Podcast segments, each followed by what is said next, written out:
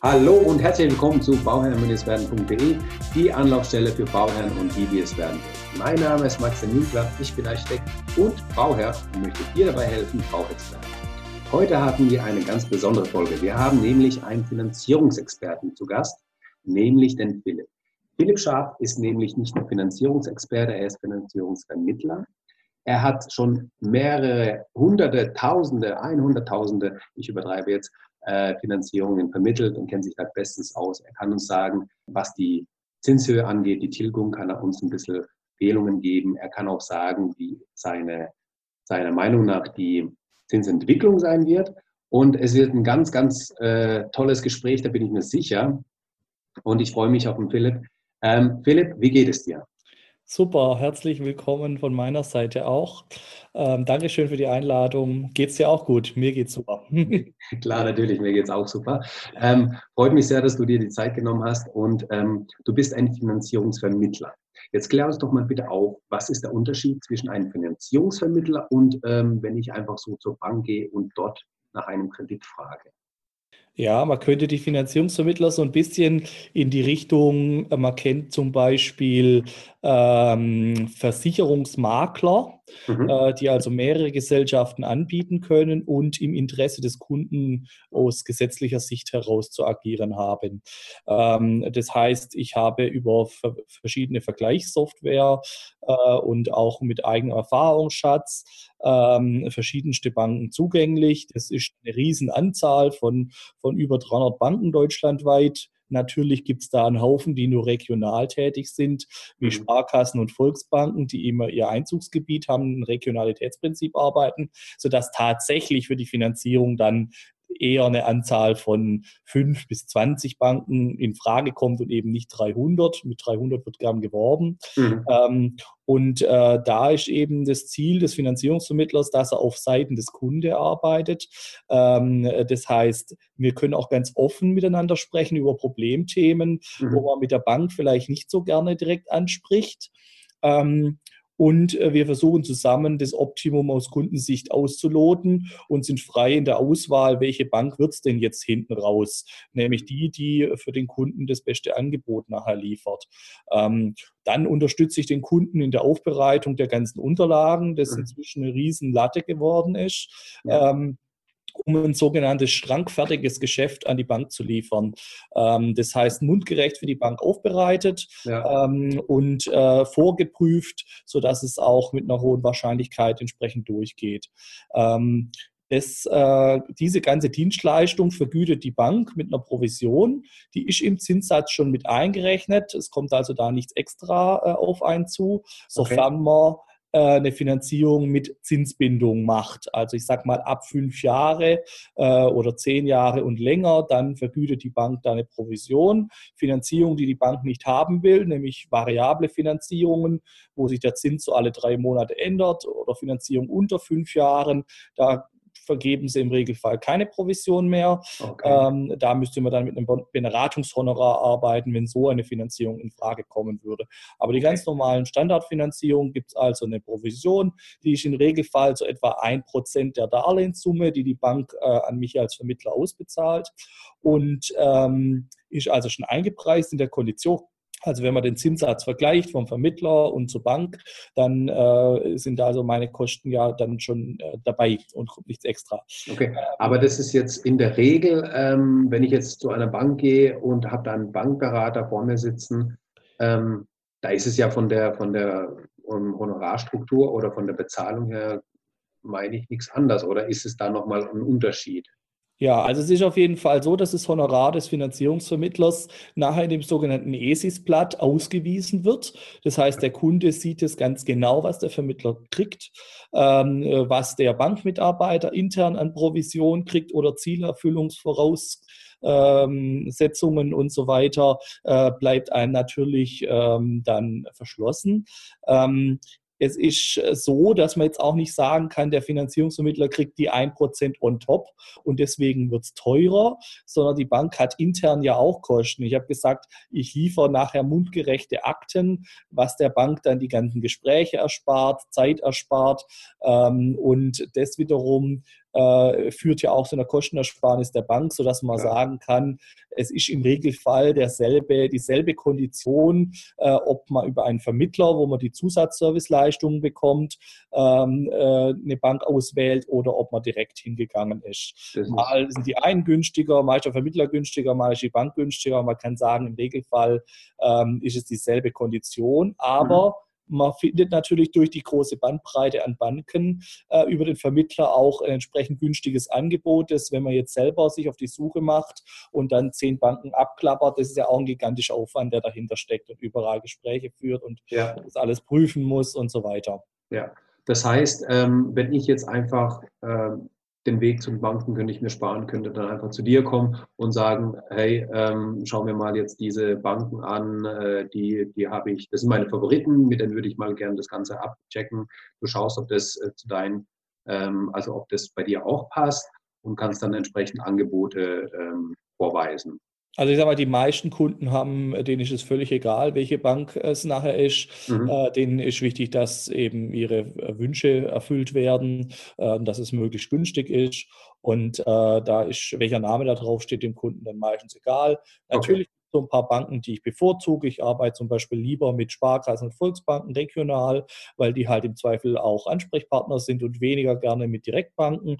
Aber wenn die Direktbank mhm. günstiger ist, was nicht immer der Fall ist, aber das kommt schon auch häufig mal vor, mhm. dann halt die Direktbank. Ja, das, okay. äh, letztlich entscheidet der Kunde, was er möchte. Ja. Er kann natürlich auch zu einer teureren Bank gehen, aber meistens läuft es darauf hinaus, dass man relativ versucht, ein relativ günstiges Angebot anzunehmen. Klar. Und ähm, jetzt habe ich noch eine Frage zu dem ähm, zu deinem Honorar sozusagen. Also du kannst entweder auf Provisionsbasis bauen, äh, ähm, auf Provisionsbasis äh, arbeiten oder auf Honorarbasis.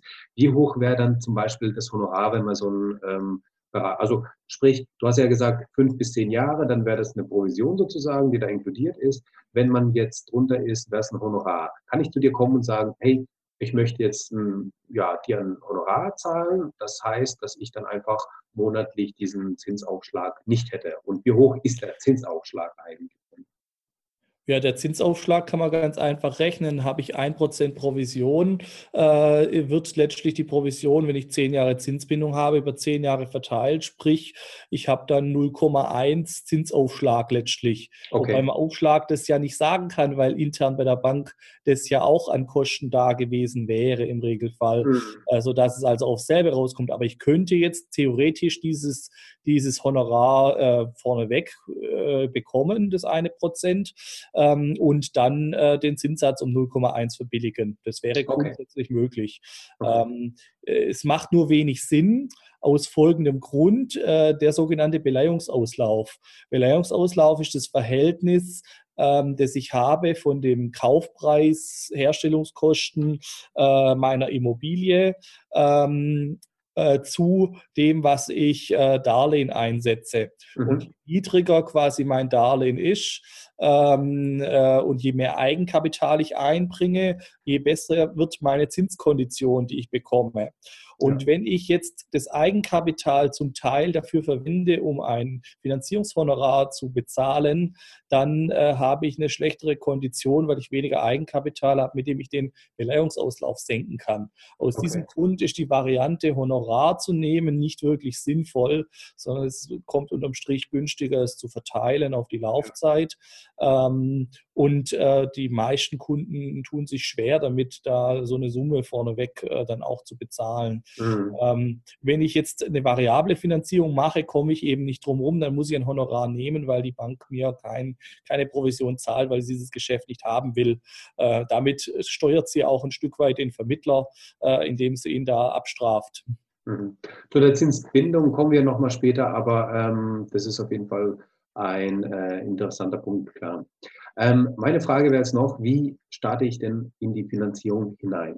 Ich sage ja immer oder ich empfehle das immer, erst einmal eine gewisse, ähm, ja, einen gewissen Daumenwert von der Bank zu bekommen. Also einfach mal zu checken, was habe ich für Finanzen, was habe ich für Eigenkapital, was habe ich monatlich an, an Einnahmen, um dann einfach festlegen zu können, okay, wie viel will ich monatlich für das Haus ausgeben und daraufhin die Planung aufzubauen. Es gibt aber auch Leute, die äh, machen den Weg andersrum, die starten erstmal mit der Planung und äh, gehen dann zur Bank hin und sagen, finanzier mir das. Und äh, ja, was passiert dann, wenn man dann auf, auf den Mund fällt?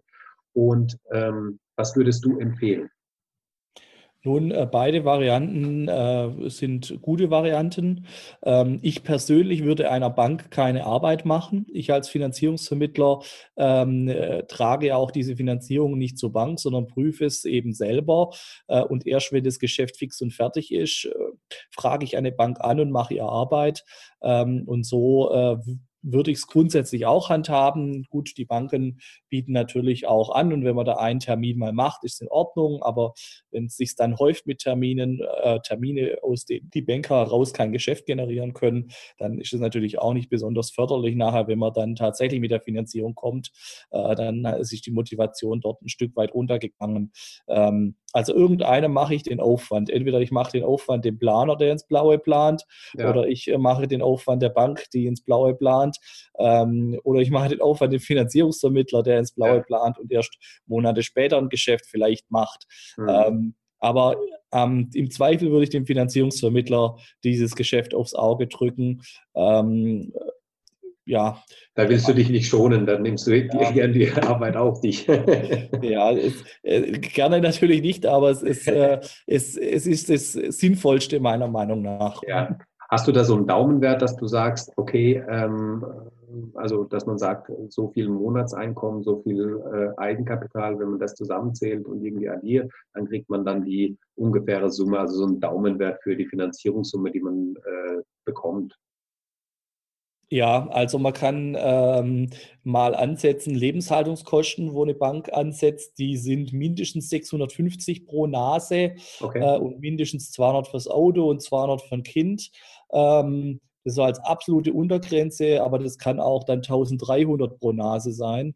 Kommt auf die ähm, Bank an es kommt immer auf die Bank an, okay. ähm, beziehungsweise erste Person 650, eine weitere 200, so wie Kinder auch 200 als Beispiel. Ja, mhm. mit sowas kann ich mal rechnen und das von meinem Nettogehalt abziehen. Ja. Ähm, und dann bleibt mir äh, was übrig, das ich theoretisch für die Rate einsetzen kann. Mhm dann kann ich wiederum rechnen und sagen, ähm, ich habe äh, einen Zinssatz von beispielsweise 2%, eine Tilgung von 2%, das heißt zusammen 4%.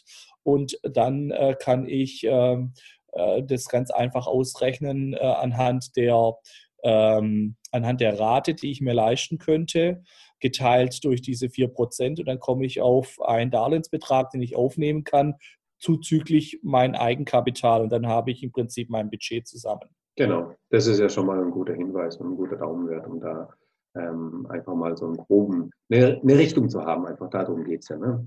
Ähm, jetzt hast du auch von den notwendigen Unterlagen gesprochen, die du zusammenstellst und die du auch der Bank eben servierst auf dem Silbertablett, sodass die nicht mehr viel nachfordern müssen, sondern dass die einfach nur sozusagen ihr Häkchen dran setzen und die Finanzierung geht durch. Ähm, ich weiß, es ist eine riesengroße Liste. Ich weiß, es wird viel ähm, da abgefragt. Das alles aufzuzählen, weil jetzt glaube ich, würde den Rahmen ein bisschen sprengen. Aber so ganz grob, die, ähm, was muss da, was wird da behandelt? Was, was, was braucht man denn dafür? Was muss ich denn preisgeben? Ja, ich versuche mal so ein bisschen durchzugehen ähm, und auch zum Teil ein bisschen ins Detail zu gehen. Okay. Die Unterlagen, die ich persönlich fordere als Vermittler, sind immer möglichst für alle Banken und möglichst so, dass keine Rückfragen kommen. Ja. Mal die ein oder andere Unterlage nicht bringen kann, kann man darüber diskutieren, ob es auch ohne geht. Ähm, aber je mehr ich bringe, je besser ist es vorbereitet, je je lieber schaut sich, je, je, eher schaut sich der Berater in der Bank, äh, der, der, der Kreditsachbearbeiter die Sache an, weil ich einfach top vorbereitet komme und ähm, das ist eben das Ziel, äh, auf dem Stapel in der Bearbeitung ganz oben zu landen und nicht ganz unten, weil bei mir keine Rückfragen mehr kommen. Und so kann man das prinzipiell auch selbst gegenüber, äh, wenn man direkt zu einer Bank gehen würde, betreiben. Ähm, bei mir kommt da noch ein bisschen Sortierung dazu und rechts und links noch was, aber zumindest mal die Unterlagen alle bereit zu haben. Und äh, das, das, da macht schon das, den entscheidende Unterschied einfach aus. Ja. Ähm, das sind zum Beispiel die letzten drei Gehaltsabrechnungen, wobei äh, bis zum 15. des Folgemonats jeweils die Also ab dem 15. des Folgemonats muss die vom Monat davor vorliegen. Dann die Dezemberabrechnung des Vorjahres, um einfach zu sehen, wie war denn das Gehalt da über das ganze Jahr.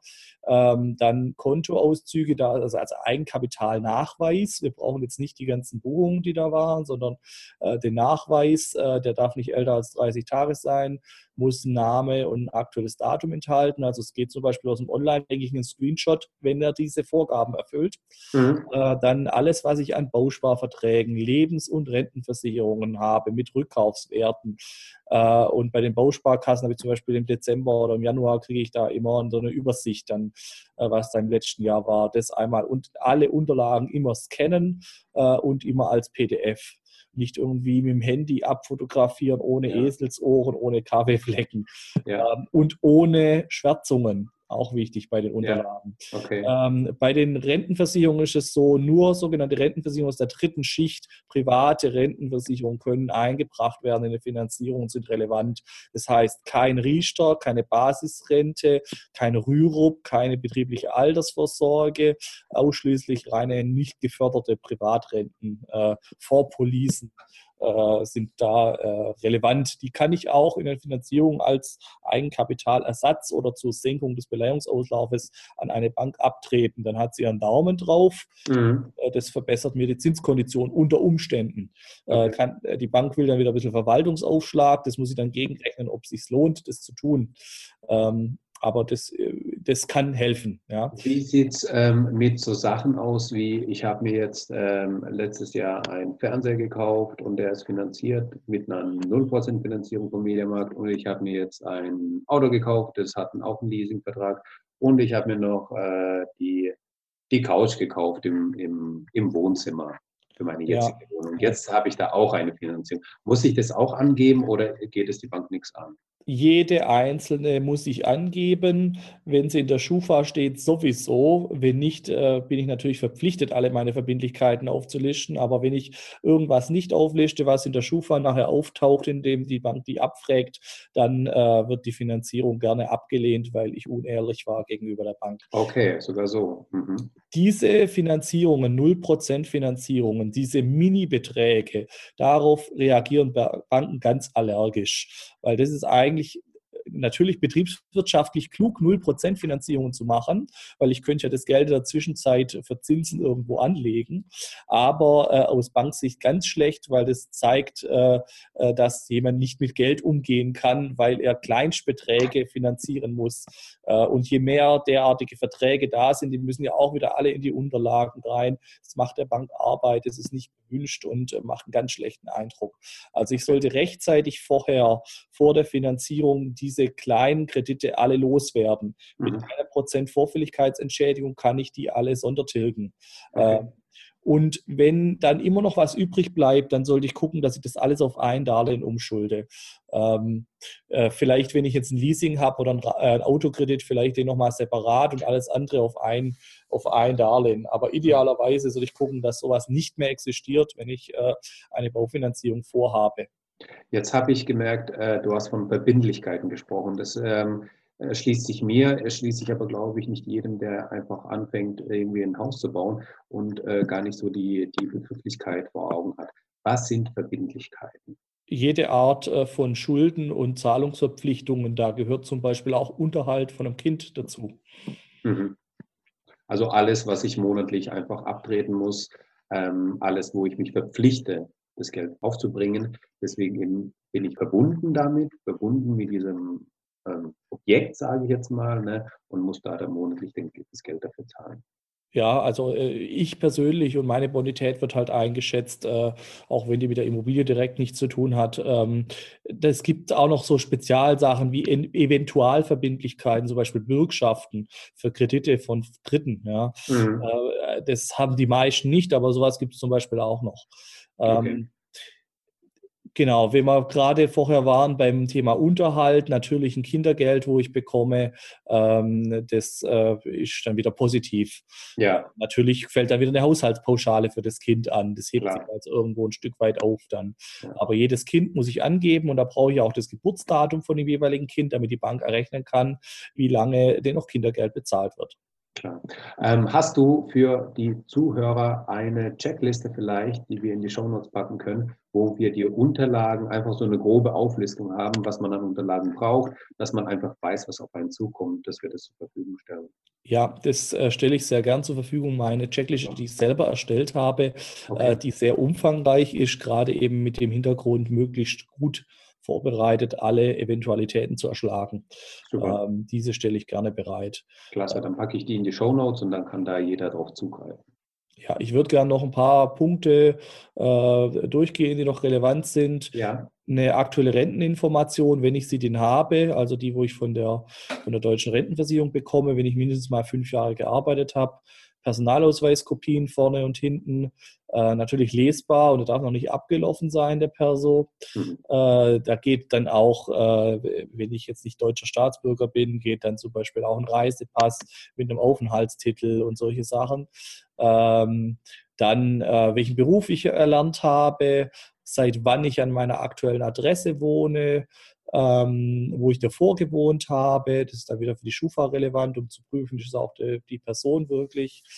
Ähm, wenn ich eine private Krankenversicherung habe, damit meine ich nicht Zusatzversicherungen wie Zahn etc., sondern äh, die Beitragsbemessungsgrenze überschritten habe und mich privat krankenversichert habe, dann auch dort die Info, wie viel es kostet. Ähm, dann, äh, wenn ich schon bestehende Immobilien habe, wird es richtig umfangreich, denn jetzt brauche ich alles zu der bestehenden Immobilie. Mhm. Von äh, einer Beschreibung des Objekts, was das äh, genau alles für eine Ausstattung hat, über ein aktuelles Grundbuch, Teilungserklärung, äh, Grundrisse bemaßt, Wohnflächenberechnung, Flurplan, Darlehensverträge, Kontoauszüge der Darlehensverträge, um zu sehen, dass äh, die Raten alle pünktlich bezahlt wurden, aktueller Darlehensstand, äh, wenn das vermietet ist, ein Mietvertrag ähm, äh, mit Mieterhöhungsschreiben, äh, Farbbilder von innen und außen, äh, geschätzter Wert, Anzahl Vollgeschosse, wie viele Wohneinheiten im Objekt sind, Baujahr, Ausstattung, äh, was da für übliche Quadratmeter Kaufpreise sind, äh, Wohnlage, was für übliche Mieten dort äh, wären, äh, Bodenrichtwert, wenn ich ihn habe. das sind alles so Themen für, für mhm. bestehende Immobilien und im Neubau habe ich dann eine Kostenaufstellung vom Architekten oder von zum Beispiel der Baufirma. Ähm, dann äh, einen Kaufvertragsentwurf vielleicht schon, wenn ich okay. den habe, eine Bau- und Leistungsbeschreibung, Flurplan, äh, ein Kaufvertragsentwurf vom Notar zum Kauf des Grundstücks, wenn ich es noch nicht gekauft habe, mhm. ähm, oder einen aktuellen Grundbuchauszug. Ähm, idealerweise habe ich den auch noch zusätzlich, wenn ich schon gekauft habe oder wenn ich es kaufe. Äh, dann eine äh, Wohn- und Nutzflächenberechnung, bemaßte Grundrisse und Schnitte, ähm, Farbbilder vom Grundstück, äh, wenn ich das nach WEG teile, eine Teilungserklärung und eine Abgeschlossenheitsbescheinigung, ein Lageplan, wenn ich es schon wenn habe. Wir, wenn ich ja. jetzt kurz reingrätsche. Ähm, WEG, Teilungserklärung, Abgeschlossenheits. Ähm, Erklärst am besten du als Architekt. genau. Ähm, betrifft eigentlich jetzt die typischen ähm, Einfamilienhäuser nicht. Ne? Das ist eigentlich nur dafür nötig, wenn wir, also wenn, wenn du jetzt ähm, ein Mehrfamilienhaus baust, wo du dann einzelne Wohnungen einzeln verkaufen möchtest oder einzeln ähm, auch vermieten möchtest, müsstest du eigentlich nachweisen in der Abgeschlossenheitserklärung, dass jede Wohnung für sich zugänglich ist, für sich funktionieren kann, dass man nicht von der einen Wohnung in die andere Wohnung gehen muss, nur um aufs Klo zu kommen, sondern dass jede Wohnung eben für sich nutzbar ist. Aber ähm, damit hat man in der Regel nichts zu tun, wenn man jetzt keine Anliegerwohnung hat. Wenn man eine, zum Beispiel ein Einfamilienhaus baut und im Keller baut man nochmal eine Anliegerwohnung, die man vermieten möchte, dann braucht man das natürlich auch. Ähm, ich glaube, man braucht es nicht unbedingt bei der Einliegerwohnung, äh, solange man jetzt keine zwei Grundbücher haben will. Ähm, kann relevant sein. Also sie muss zumindest ähm, dann vollwertig kommen wir später noch dazu, wenn wir, wenn wir Förderprogramme uns anschauen dazu. Äh, aber ein, ein Punkt ist ähm, dann teilweise schon relevant. Äh, wir haben teilweise das so, dass äh, äh Familien zusammenbauen, äh, Freunde zusammenbauen, mhm. zum Beispiel ein Zweifamilienhaus und dann da das nach WEG in zwei Wohnungen teilen. Ähm, und was es auch gibt, sind Reihenhäuser, die nicht einzelne physisch geteilte Grundstücke haben, mhm. sondern die auch nach WEG errichtet sind. Da muss man einmal umdenken. Man kauft quasi im Rechtssinn eine Wohnung, obwohl man Reihenhaus kauft. Ja. Ähm, aber es ist eben eine, teilweise eine Kostenersparung gegenüber dem, wenn man das physisch äh, teilen würde. Ja, ja, ja.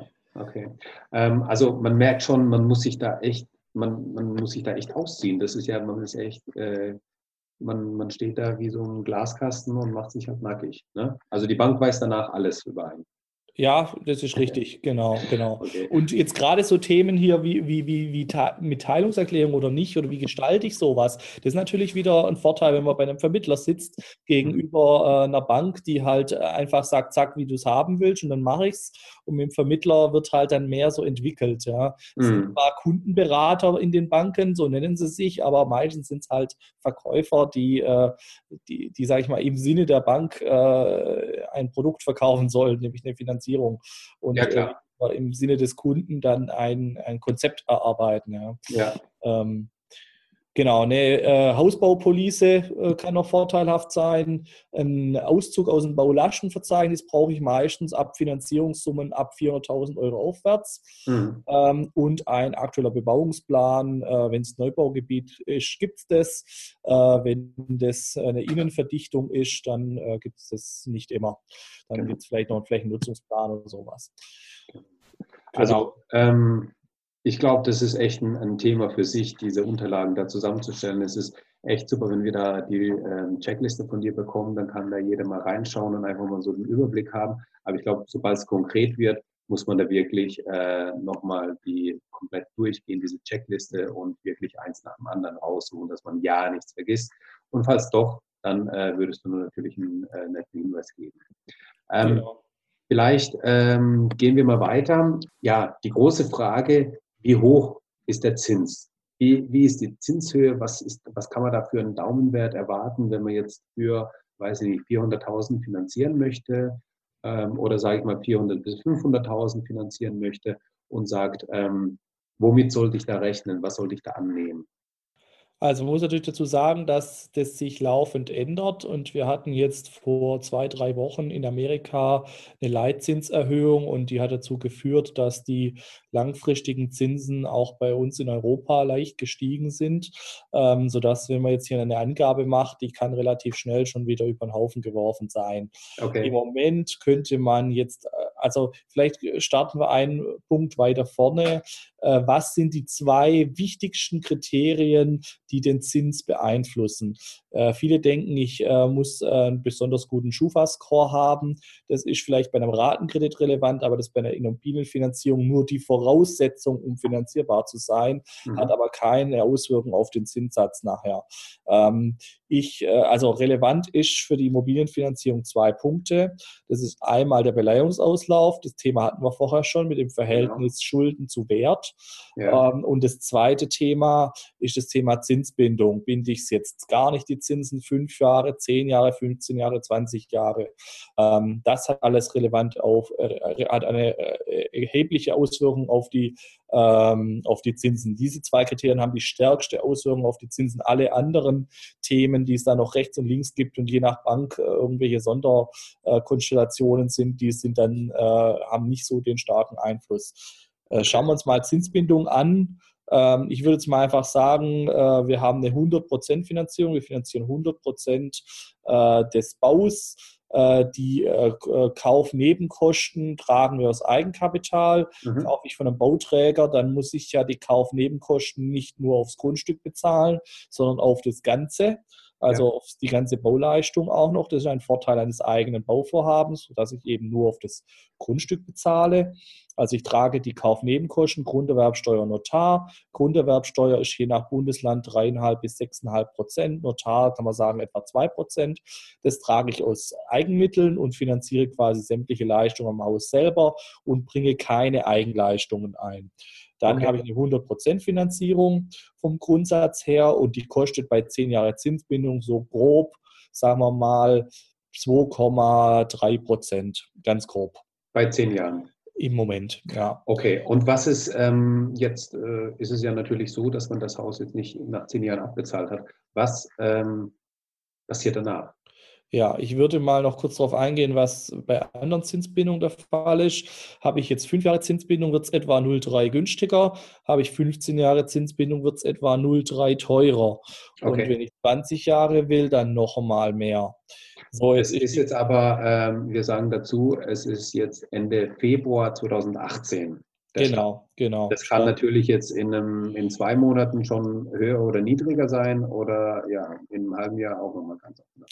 Diese Unterschiede zwischen den äh, verschiedenen Zinsbindungen von den 0,3 ähm, sind halbwegs stabil. Okay. Äh, die 2,3 äh, Prozent Basiswert sind unterschiedlich. Okay. Wichtig vielleicht auch noch mal eins, wenn man diese Aushangkonditionen sich anschaut, mit denen immer geworben wird, wird dort im Regelfall immer mit einer Kondition von 60 Prozent Beleihung geworben. Also ich habe 40 Prozent Eigenkapital plus Kaufnebenkosten dann äh, gebracht. Dann erhalte ich diesen fast Bestzins, äh, den es gibt. Ja. Also das sind wir bei Punkt 2, nämlich Beleihungsauslauf. Der hat auch eine erhebliche Auswirkung auf die Finanzierung. Mhm. Ähm, je weniger Eigenkapital ich einbringe, je ähm, teurer wird die Finanzierung. Und wenn ich Kaufnebenkosten auch noch mitfinanzieren muss, dann wird es noch teurer, bis dann zum Teil unmöglich, weil das dann nur noch eine kleine Anzahl Banken will, die vielleicht von Haus aus schon wieder teurer ist. Ähm, weil ähm, der Hintergrund, die Bank hat einfach dadurch weniger Sicherheiten. Genau, sie hat weniger Sicherheiten, damit mehr Risiko. Äh, sie muss ihr Geld ja irgendwo auch wieder refinanzieren. Das tut sie gerne über sogenannte Pfandbriefe. Die sind auch wieder nur bis 64 Prozent zu beleihen. Äh, und darüber hinaus muss sie das Geld wieder äh, mit, mit Eigenmitteln hinterlegen. Eigenmittel sind wieder knapp. Und das führt alles dazu, dass eben je höher der Beleihungsauslauf wird, je teurer wird der Zins. Und das macht also schon einen erheblichen Unterschied aus. Wenn wir jetzt 80 Prozent Finanzierung haben, statt 100 Prozent Finanzierung, kann man etwa von 0,5 Prozent weniger äh, Zinsen ausgehen. Und bei 60 Prozent wird es nochmal weniger. Und unter 50 gibt es dann fast keine Veränderung mehr. Okay, aber ähm, was ist so dein, dein, deine Erfahrung? Wo sagst du, was ist sinnvoll, an äh, wie viel Prozent Eigenkapital zu haben? Und ähm, was ist absolut nicht sinnvoll?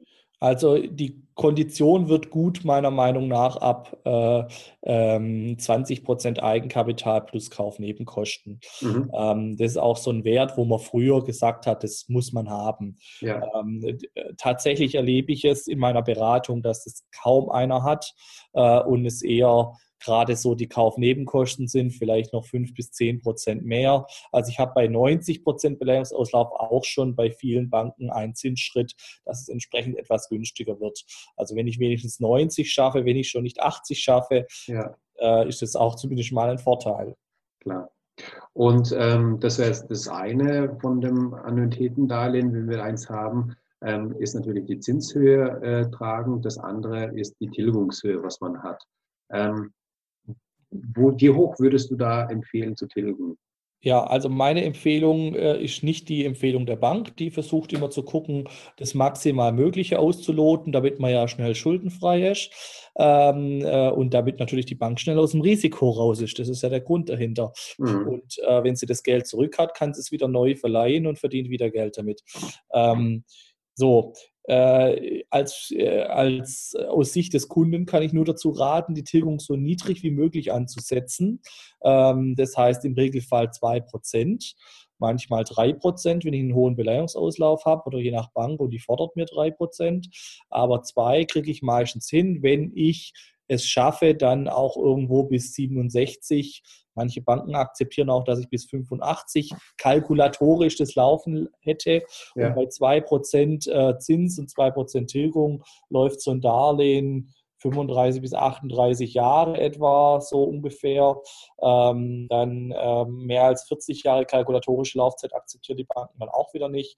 Ähm, also ich habe so 2% wäre so das, was ich anstreben würde als Tilgung. Mhm. Und dann gibt es ja die Sondertilgung. Äh, ja. Fast alle Banken bieten von Haus aus 5% Sondertilgungsoption ähm, kostenfrei an. Manche, ganz wenige, wollen dafür einen Aufpreis. Manche bieten auch 10%. Das brauche ich meistens nicht, aber 5% bietet fast jede Bank an. Und wenn ich mir das jetzt mal ausrechne, äh, ein Haus mit 500.000 Euro Darlehen, da habe ich 25.000 Euro pro Jahr, das ich sondertilgen kann. Mhm. Ähm, also mehr als 2000 Euro pro Monat. Oder wenn ich andersrum rechne und sage, ich habe äh, 250.000 äh, Euro Darlehensbetrag, dann habe ich immer noch mehr als 1000 Euro pro Monat, was ich nochmal sondertilgen kann.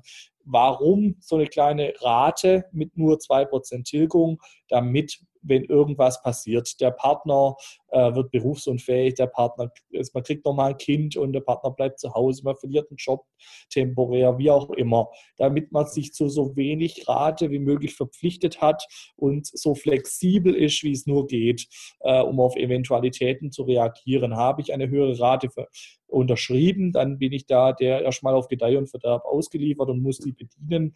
Ähm, und deswegen kann ich nur empfehlen, so kleine Rate wie möglich. Denn wenn ich dann zur Bank gehe und sage, können wir die Tilgung runtersetzen, nachdem ich mal eine höhere vereinbart habe, dann ist es natürlich immer äh, schwierig und nur auf, äh, ja, auf äh, die Freundlichkeit der Bank dann zurückzuführen, ob mir das genehmigt wird oder nicht. Äh, und deswegen äh, mache ich immer das, was für mich am besten ist, womit ich am flexibelsten bin. Also so ja. niedrige Rate wie möglich und über Sondertilgung dann arbeiten. Genau, also das ist genau das, was ich auch immer wieder empfehle, wo ich einfach sage, okay, schaut euch an, was würde, wenn einer von euch, also meistens sind es ja eben zwei Personen, die arbeiten, wenn man so ein Hausbauprojekt angeht, was passiert, wenn jetzt nur einer berufstätig ist? Wie hoch ist das Einkommen? Und ähm, kann ich mit diesem einen Einkommen davon leben, sprich auch die Bank bezahlen und auch den, den Lebensunterhalt mir leisten? Und ähm, passt es dann darauf an, dass wenn ich zum Beispiel eben den Fall habe, dass die Frau schwanger wird, dann, ähm, wenn sie dann daheim bleibt mit dem Kleinen oder mittlerweile kann ja auch der Mann daheim bleiben, wie auch immer, es fällt ein Gehalt aus. Es gibt dann zwar ein bisschen was vom Elterngeld, aber es ist ja nicht die volle Höhe. Und ähm, ich kann ja immer noch dann hingehen und den Betrag, den ich eigentlich rein theoretisch ähm, aufbringen könnte, den packe ich einfach auf ein Tagesgeldkonto und am Ende vom Jahr mache ich dann einmal die Sondertilgung und ähm, hau das Geld dann in die in die Tilgung von einem Haus. Ja, genau, genau. Ja, äh, wir haben zwei Themen, die sich da gut anschließen würden. Das eine ist äh, Förderung ähm, und die Auswirkungen auf die Tilgung. Äh, ja. Und das andere Thema wäre dann die Abschlussfinanzierung nochmal. Ich würde vielleicht mal mit den Förderungen anfangen. Ganz kurz, Philipp. Ja. Ähm, vielleicht machen wir an dieser Stelle einen kurzen Break wir haben jetzt schon äh, eine halbe Stunde mehr sogar aufgenommen. Ähm, ich glaube, das ist äh, wirklich eine ähm, äh, super Information, die die Zuhörer dann bekommen. Aber das würden wir dann auf nächste Woche nochmal verschieben und dann nächste Woche nochmal ein anderes Interview, wo wir dann nochmal tiefer reingehen, wo wir uns nochmal die Darlehensstruktur anschauen, wir die Förderungen anschauen, die, ähm, ja, wie deine Einschätzung ist zu der Zinsentwicklung und was eigentlich im Endeffekt passiert, wenn man nachfinanzieren muss und das Geld einen für den Hausbau nicht reicht.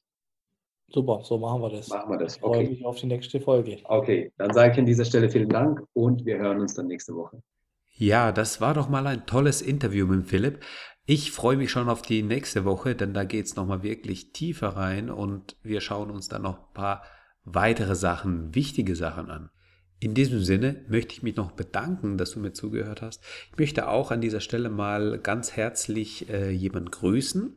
Und zwar einmal den Julius und die Sabrina. Viele Grüße an euch und auch nochmal viele Grüße an die Katharina. Danke, dass ihr mir geschrieben habt. Ähm, die Nachrichten waren wirklich toll. Ich freue mich auf weitere Nachrichten von euch. Vielen Dank. Und nicht vergessen, um Bauherr zu werden, schau rein bei Bauherr-werden. Ciao, dein Maxi.